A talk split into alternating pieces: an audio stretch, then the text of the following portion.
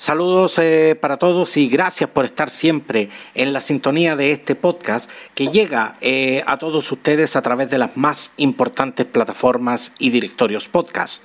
Anchor, Apple Podcast, Spotify, Google Podcast, Breaker, Evox y muchas más. Escoge tu preferida y no te pierdas eh, ninguno de nuestros episodios. Su amigo de siempre, Roberto del Campo Valdés, y esto es preciso y conciso.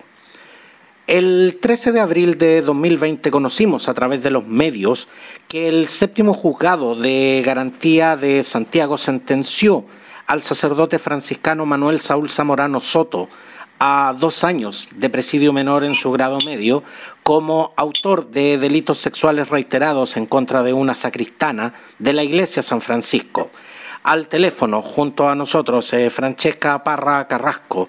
Gracias eh, Francesca por conversar conmigo. Sí, no hay ningún problema.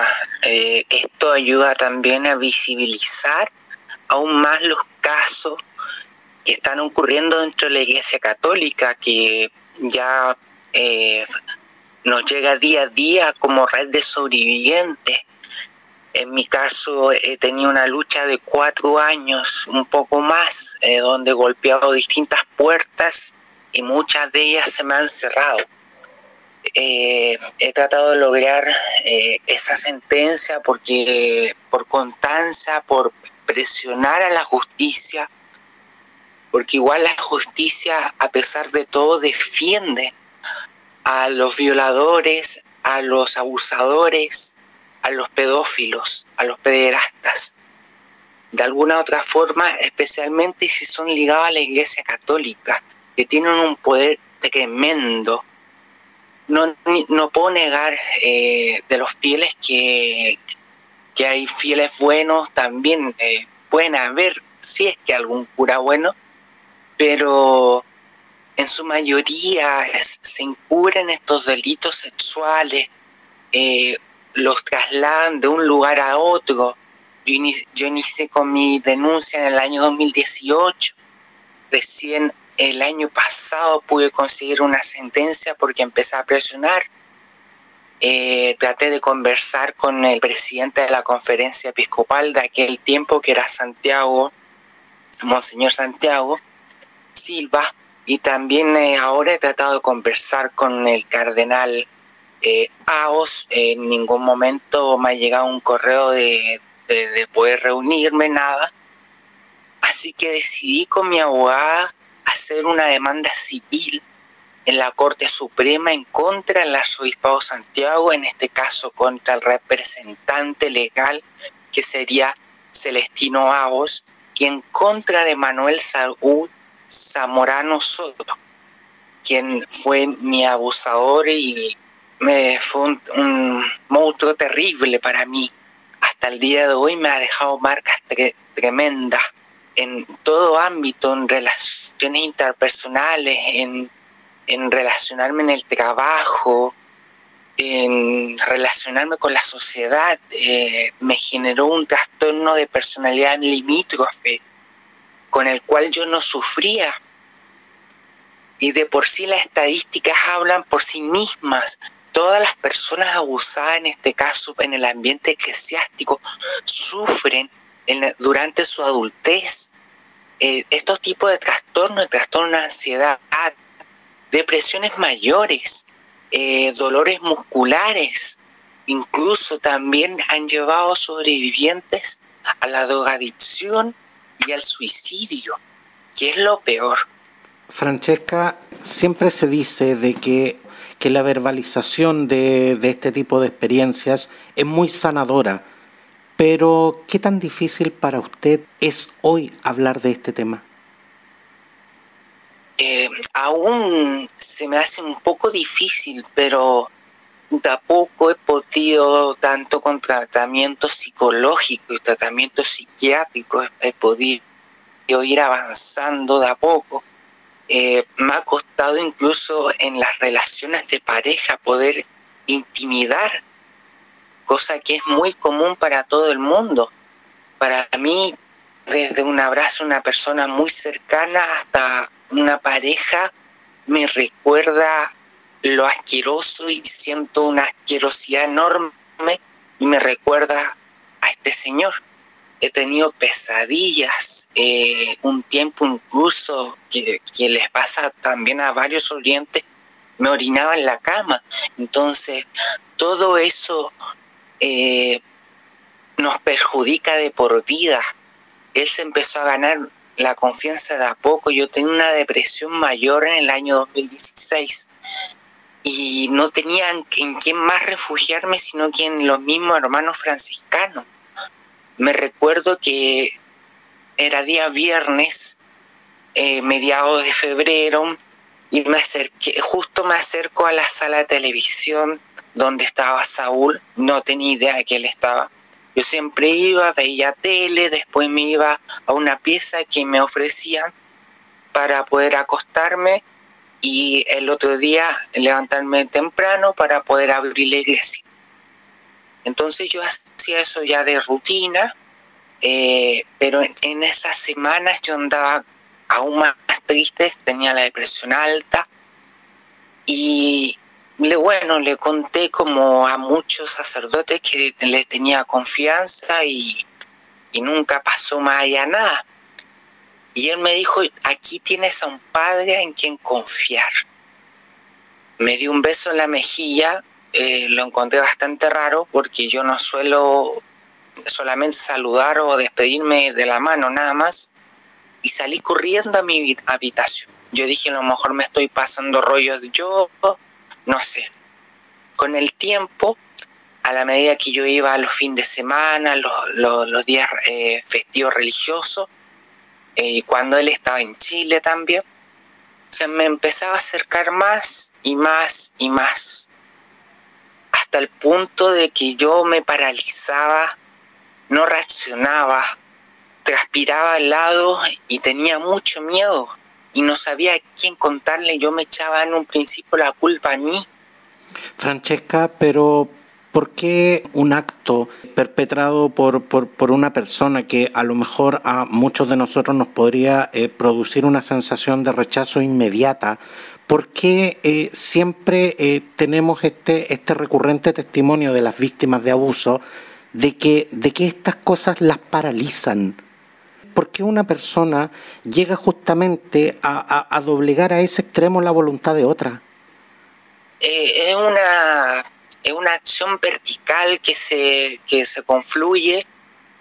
Eh, de por sí la mayoría de los casos eligen a las, a las posibles víctimas que tengan familias eh, diversas, mamás solteras, papás separados, que vivan con abuelos, y ven esas debilidades en esas personas y de a poco, eh, no sé, yo digo con psicología, van eh, poco ganándose la confianza de la persona.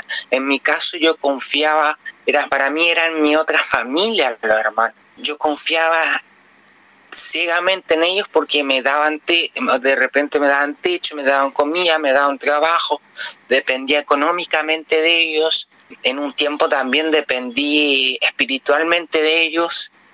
Entonces, es tanto el, acercamiento que uno tiene, la, eh, uno los pone en un pedestal que yo sé que a muchos fieles y a muchos ex católicos como yo, hemos ido cambiando eso, hemos ido reaccionando respecto a eso. Eh, yo después que eh, empecé a ver, empecé a pedir ayuda, salió en el declinic justo con la venida del Papa, eh, me empezó a contactar distintas víctimas, en este caso Isaac eh, que es del caso Maristas, y Eneas Espinosa, que también es del caso Maristas. Francesca, pero si bien es cierto de que eh, nadie está libre de, sufrir una, experiencia como, como, la que usted sufrió, pero hay personas que, que pudieran estar más propensas a ser víctimas de abuso. Claramente sí, de por sí las personas que, o los jóvenes, niños, adolescentes, eh, vulnerables, por ejemplo, eh, no sé, que por ejemplo, que van a la parroquia de la población por ejemplo, eh, si los papás tienen algún problema, no sé, psicológico o abuso de sustancias o de alcohol, que puede suceder porque estamos en una sociedad que ocurre de todo, eh, también eh, ven a, a, jóvenes y a niños que normalmente pasan solos, como fue mi caso, yo pasaba sola y mi refugio era lo único, era la iglesia. Francesca, usted señala eh, de que usted trabajaba como sacristana en, en la iglesia de San Francisco. ¿En qué consiste, en qué consiste la, la, la, labor de un sacristano, o en su caso de una sacristana? La labor que yo tenía era eh, llegar, llegar el día domingo, abría a las siete y media, eh, ordenaba todos los utensilios para la misa, eh, también eh, las, las vestimentas que usaban también en las misas y preparaba también cuando no habían lectores, trataba de elegir gente para que pudieran leer también durante la misa y, pasar el tema de, de la, limosna y todo el tema. Ese era mi, mi, cargo, limpiar también la iglesia, eh, vigilar la iglesia y limpiarla constantemente, vigilarla, que esté todo en orden, eh, coordinar, como le decía, con los lectores, eh, con los ministros de comunión, también la llegada de mercadería, porque también había un, hay, todavía existe un comedor para gente de calle, también me tocaba coordinar la, llegada de la mercadería para poder pasársela a las personas encargadas. También estuve trabajando en el Museo de Arte Colonial haciendo aseo y ayudando a restaurar también eh, eh, eh, las exposiciones que hay ahí en el museo. Y me, toca, me tocó un tiempo también trabajar en la parroquia como secretaria parroquial atendiendo teléfono, atendiendo gente, entregando certificados de, de, bautismo, de confirmación, de matrimonio. Y en todo eso eh, estuve un largo tiempo encargada porque me vi la necesidad. Mi mamá eh, también tiene lo mismo que yo, trastorno una personalidad, y hubo un tiempo que yo me tuve que hacer cargo de ella. Hubieron casi cuatro años que yo me tuve que eh, mantener la casa, ser la jefa de hogar y entonces no teníamos ningún recurso extra, entonces yo era el, el sostén de la casa. No me quedaba otra opción en ese tiempo, estaba igual de difícil, o sea, no tan difícil como ahora, pero estaba difícil conseguir trabajo, entonces me, me quedé ahí por el tema más que nada monetario y hasta que le conté a mi madre ya cerca de enero del, del 2017, ya no aguantaba más. Me dieron mis vacaciones, le conté a mi mamá, le dije yo voy a renunciar ahora en marzo porque ya no puedo más seguir trabajando acá. Me dijo ya, hazlo y después trata de hacer la denuncia. ¿Cuánto le costó a usted, Francesca, primero asumir lo que, lo, lo que a usted le estaba ocurriendo ¿Y cuánto le costó tomar la decisión de hablar? Yo con quien primero hablé fue con un hermano que ahora es diácono, eh, trabaja en la iglesia, que es Miguel Correa. En ese tiempo era hermano y yo me acerqué a él porque también tenía una pequeña cercanía, hablábamos de repente y le comenté este caso. Y en ese tiempo yo solamente todavía no transicionaba, eh, me declaraba solamente como un, en ese tiempo un hombre homosexual y sabía mi orientación sexual. Entonces este hermano me dice, a lo mejor tú también provocas a, a Saúl. Yo le dije, en ningún momento se me va a ocurrir meterme con alguno de ustedes.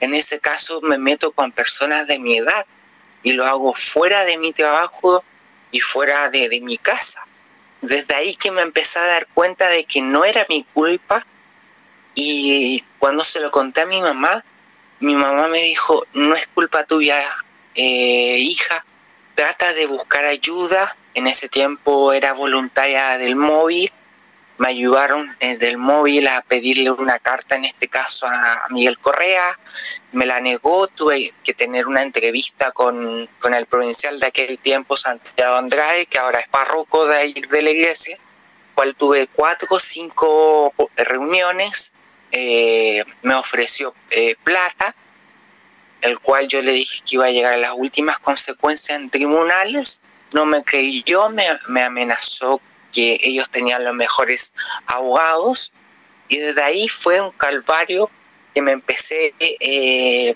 a, pedir ayuda, a pedir, eh, pedí ayuda a la Fundación para la Confianza, no resultó, empecé a pedir ayuda la asistencia judicial, tampoco empezó a avanzar esa cosa. En diciembre solamente me acerqué por última vez a la iglesia eh, a despedirme de un, de un sacerdote que era muy amigo mío, que murió de, de, vejez y les sorprendió a ellos la presencia mía porque me habían amenazado ese mismo día de que si yo pisaba otra vez la iglesia iban a llamar a carabineros, la cosa que lo, llamaron y me tuve que retirar del recinto. Y, y en, ¿Mm? esas, en, en, en, esas condiciones justamente, porque ya, ya vivir una experiencia como esa es bastante fuerte, pero, pero además, ¿qué, ¿qué tan sola puede llegar a sentirse una víctima eh, al recibir justamente este tipo de, de, amedrentamiento, al recibir este tipo de amenaza? Yo me sentí sola, sola en el mundo, eh, con la gente que creía dentro de la iglesia y de la parroquia que me apoyaban cuando les conté no vieron nada, no sabían nada, no saben nada. Me dieron la espalda, me cerraron la puerta, me trataron de prostituta, de loca, de enferma, eh, que yo solamente buscaba eh, fama o dinero y un sinfín de cosas más que me empezó a empeorar la depresión y tuve un largo proceso de nuevo con, un, con mi psicóloga de aquel tiempo que me atendía a poder superar esto y de a poco he ido tratando de poder olvidar, pero en algún momento igual uno, una siente un vacío enorme. Eh, uno puede estar rodeado de gente, pero el daño tan duro que uno tiene en el alma, en el corazón, esos daños que no se ven eh, a simple vista, no, no son como una herida que uno lo puede coser y, va a sanar. Como le decía una vez a una, amiga que cuando estuve internada hace muy poco en un hospital psiquiátrico, eh, le decía, esto es como un cáncer es un cáncer que te va matando a poco. Francesca, y, en, y en momentos como esos, Francesca, ¿se piensa también en, en, abandonar, en, en decir simplemente esto no va a resultar? Tuve muchas situaciones así, hasta hace poco. El mismo el año pasado tuve cerca de cinco, cinco intentos de suicidio el último fue más fuerte en octubre del año pasado y estuve internada en un en un en el hospital de la Florida en la parte psiquiátrica. Entonces, todo eso eh, va dañando y, y uno también se llega a un momento de que ya no, no quiere, no le ve sentido a la vida, ve todo negro, todo gris y lo único que piensa en en no seguir existiendo, en para qué voy a seguir si todo va a seguir igual, para qué voy a seguir viviendo si nadie me necesita, para qué voy a seguir si no sirvo para miles de cosas. Uno se pasa todo eso en la cabeza. Entonces, uno puede llegar, como en muchos casos, a, auto, a autolesionarse, a tener intentos de suicidio, eh, a tener problemas de, pareja, a tener problemas familiares, aunque uno no, no quiera tenerlos, está tan dañado el inconsciente que cada cierto tiempo vuelve a lo mismo. Entonces, todo esto a pesar de que con psicoterapias, con medicamentos en mi caso, eh, puede ayudar, pero también en este caso eh, cuesta poner el otro 50%. Entonces, desde a mí me cuesta hasta desde levantarme en la mañana hasta salir de mi casa. Hay veces que me da eh, o sea, agorofobia salir de mi propia casa, ir a comprar eh, a la esquina del negocio.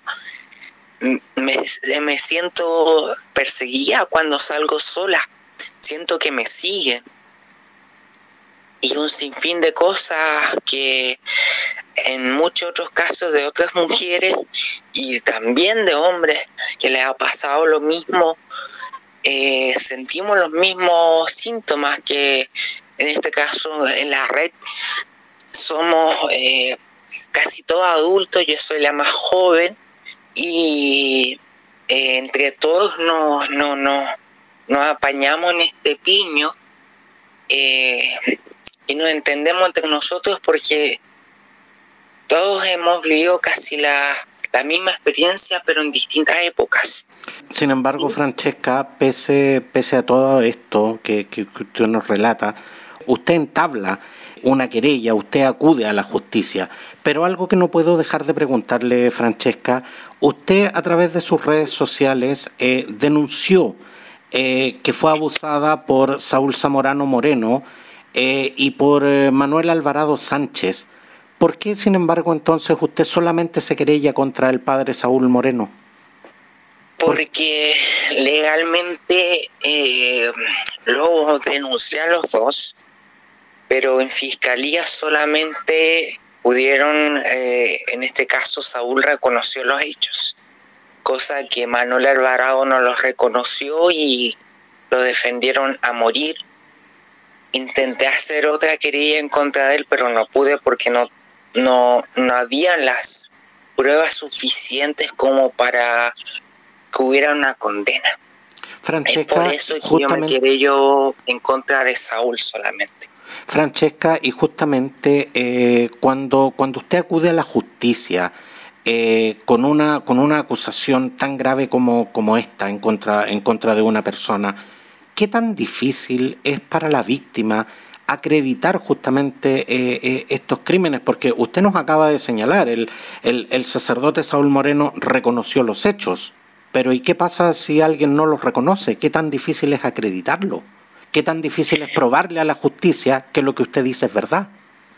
Justamente bastante difícil porque eh, tanto psicológicamente, psiquiátricamente, de por sí los relatos son muy parecidos. Eh, yo antes no tenía contacto con ningún otro sobreviviente. Había escuchado el caso Caradima, pero lo veía muy lejano. Eh, cuesta mucho porque uno se enfrenta con no sé, con una justicia que de repente tira para el lado de, los que tienen más dinero, para los que tienen mejor situación. Yo pienso que igual la justicia está eh, o, está hecha para encarcelar a la gente, eh, mm, no sé, pobre o de clase media y ya estos poderosos como sería el sacerdote eh, se les da todo en bandeja. Entonces cuesta un montón poder acreditar. En mi caso, eh, investigaron con gente que yo ni me acordaba en ese tiempo que, que, que me comunicaba, porque uno inconscientemente va bloqueando recuerdos. Es como un autodefensa y al tratar de ir desbloqueando todos esos recuerdos, a qué hora fue, en qué fecha, en qué lugar, eh, quiénes estaban, todo eso eh, cuesta un montón poder relatarlo y con mayor razón si han pasado, por ejemplo, 40 años, 30 años. En mi caso fue más reciente, eh, quizás tenía un poco, no sé, eh, a pesar de que estaba vulnerable, pude un poco verbalizarlo con mi mamá y con una amiga en ese tiempo, eh, las cuales me decían trata de no encontrarte con él. Eh, mi amiga me decía trata de seguir trabajando pero no encontrarte con él. Y las últimas veces ya cuando eh, ya iba a renunciar y estaba él, yo dejaba todo listo y me iba a vigilar la iglesia. Y todo eso cuesta relatarlo porque entre las pericias de la PDI, la Brigada de de delitos sexuales. Yo estuve en cerca de cuatro o cinco oportunidades en el servicio médico legal durante un año. Eh, en tres oportunidades eh, no habían especialista en una, el especialista se declaró incompetente porque conocía a Saúl Zamorano. Entonces, eh, de nuevo relatar a un psiquiatra, eh, ver que te están grabando, porque igual hay cámaras en el servicio médico legal. En ese tiempo yo recién estaba empezando a, transicionar, que los mismos abogados de estos curas me cuestionen mi identidad de género, con quien no sé que yo estoy loca, que una enfermedad, hasta el punto de no respetarme en ese tiempo mi nombre social, que ahora es mi nombre legal son sinfín de cosas que eh, se van acumulando y espero que con esta querella explote y, retumbe muy bien en, la Catedral de Santiago para que una vez por todas eh, paguen de verdad. Porque entre discursos que, que dejó Bergoglio acá en Santiago de Chile, después con, la, con las performances de las renuncias de los obispos, la performance de la visita de Chicluna, en dos oportunidades intenté hablar con él, una solamente, una solamente me, me dejó entregarle una carta y, mi caso está en el informe Chicluna, la cual la justicia chilena la ha intentado pedir y el Vaticano eh, se ha negado. Actuales también eh, obispos que Francesca hablar de esto también eh, no eh, la, y, y, la, y la entendemos la entendemos perfectamente. Francesca la querella la querella que usted entabló en contra de Manuel Saúl Zamorano obtuvo una condena que es que es una condena a dos años de presidio menor en su grado medio en calidad de autor de, abusos sexuales reiterados en contra suya. Sin embargo, esta, esta pena eh, la está cumpliendo en libertad vigilada, según, según lo que dictaminó el séptimo juzgado de, garantía de, Santiago. ¿Cómo, ¿Cómo le llega a usted esta, esta resolución? ¿Cómo la siente? ¿Siente que en su caso hubo justicia? ¿O siente que la justicia le quedó al debe? Siento como algo, algo positivo pero amargo. Eh, siento que fue una justicia media, porque se llegó en ese, no se llegó a un juicio como tal, sino que se llegó a un acuerdo extrajudicial para que eh, en este caso eh, culparan a, Saúl. Entonces, es por eso que yo voy ahora a la Corte de Apelaciones, que es la máxima, em, la máxima, eh, esfera del Poder Judicial, y poder, eh, sí, poder eh, ahí pedir aún más que le den prisión preventiva, que cumpla esos dos años y medio en la cárcel, no en el convento calentito y que lo estén cuidando. Aunque tenga cierta edad, igual puede estar cumpliendo estos delitos en la cárcel. Por eso eh, recurrí en este caso a la Corte de Apelaciones. Eh, yo les dije que iba a llegar hasta las últimas consecuencias y al arzobispado Santiago también se los dije, pero no me escucharon, no me hicieron caso.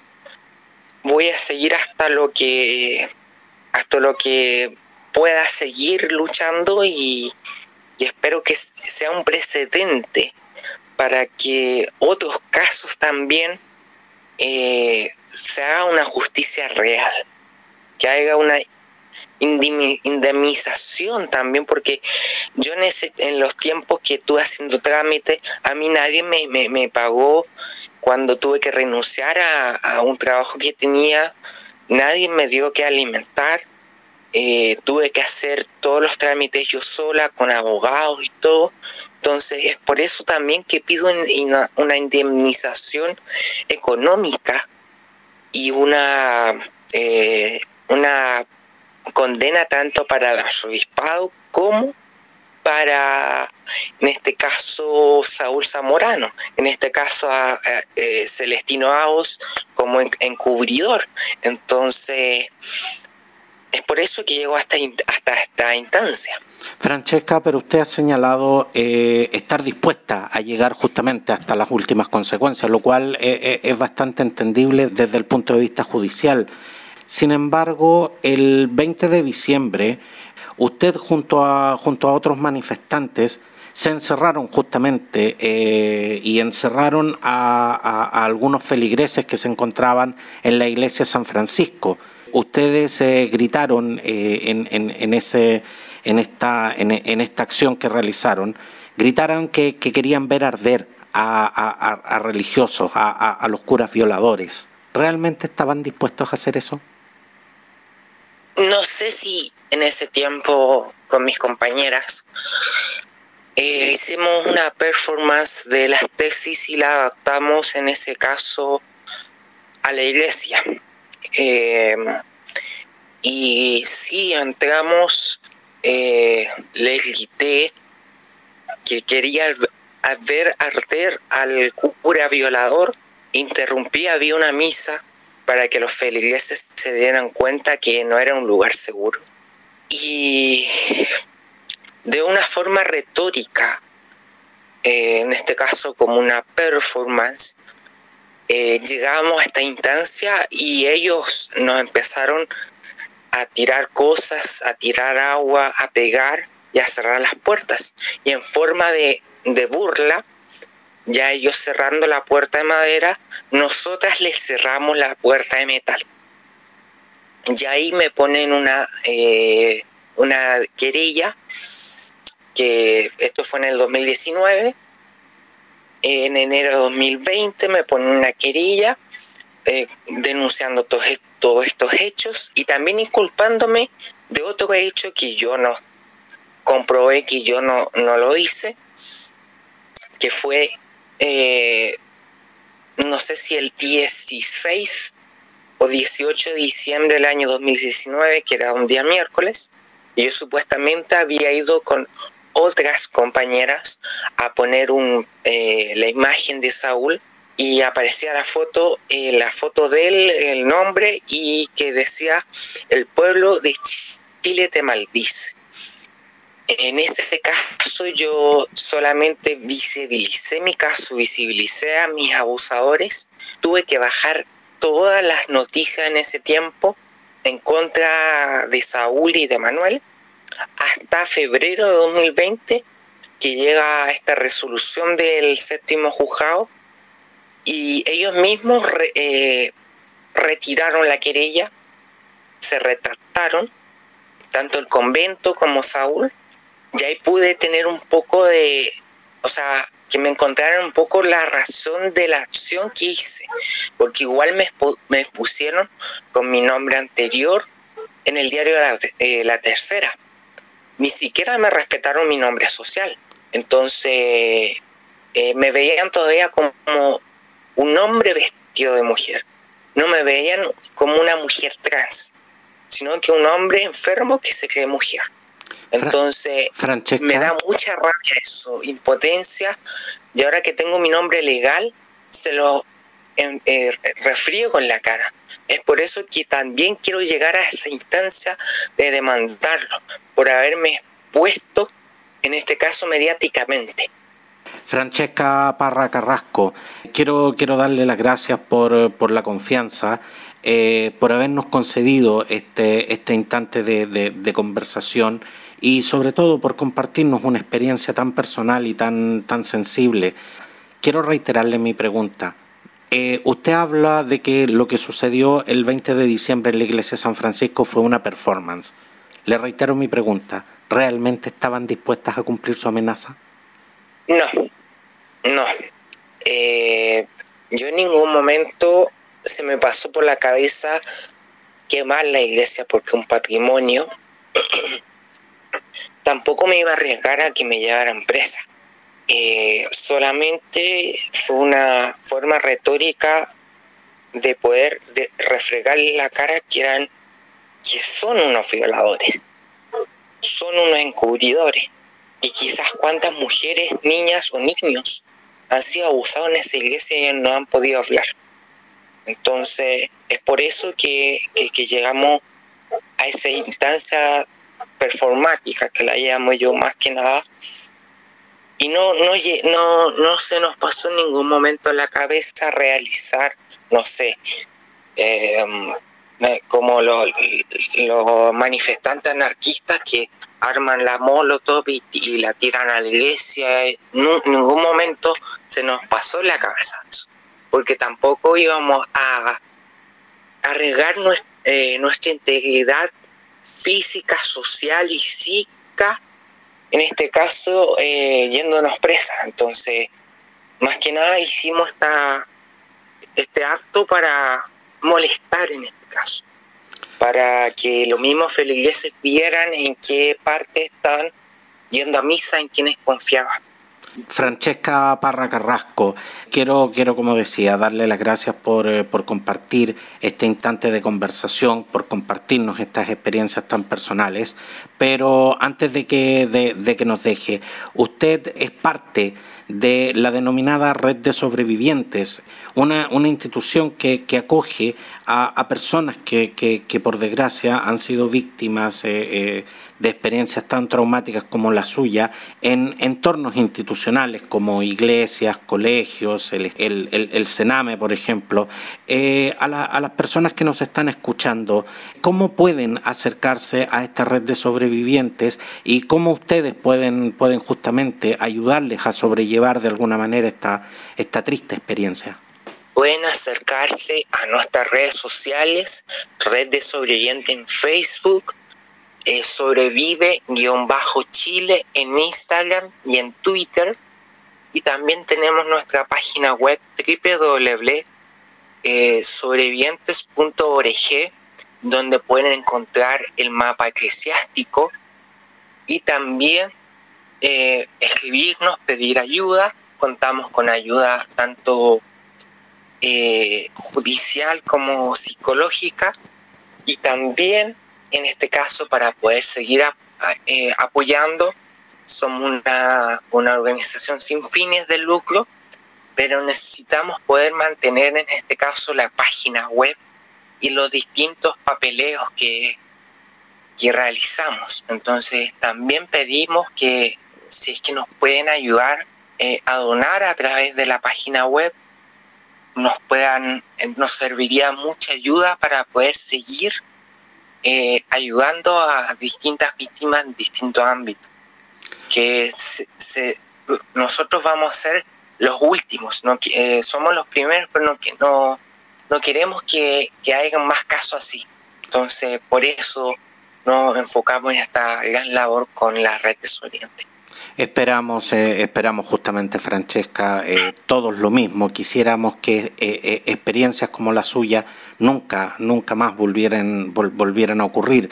Desgraciadamente, no podemos ponernos en el caso de que estas experiencias no vuelvan a ocurrir, sino que lamentablemente tenemos que colocarnos en el caso de que estas experiencias ocurren día a día. Y por supuesto, es nuestra obligación visibilizar, eh, escuchar estos testimonios y sobre todo dar, eh, la información sobre, sobre instituciones como la red de sobrevivientes, sobre la cual, como te digo, Francesca, estaremos estaremos atentos e informando sobre, sobre las diferentes actividades y sobre las diferentes labores que estén realizando. Muchas gracias, Francesca, por estar hoy con nosotros. Muchas gracias a usted.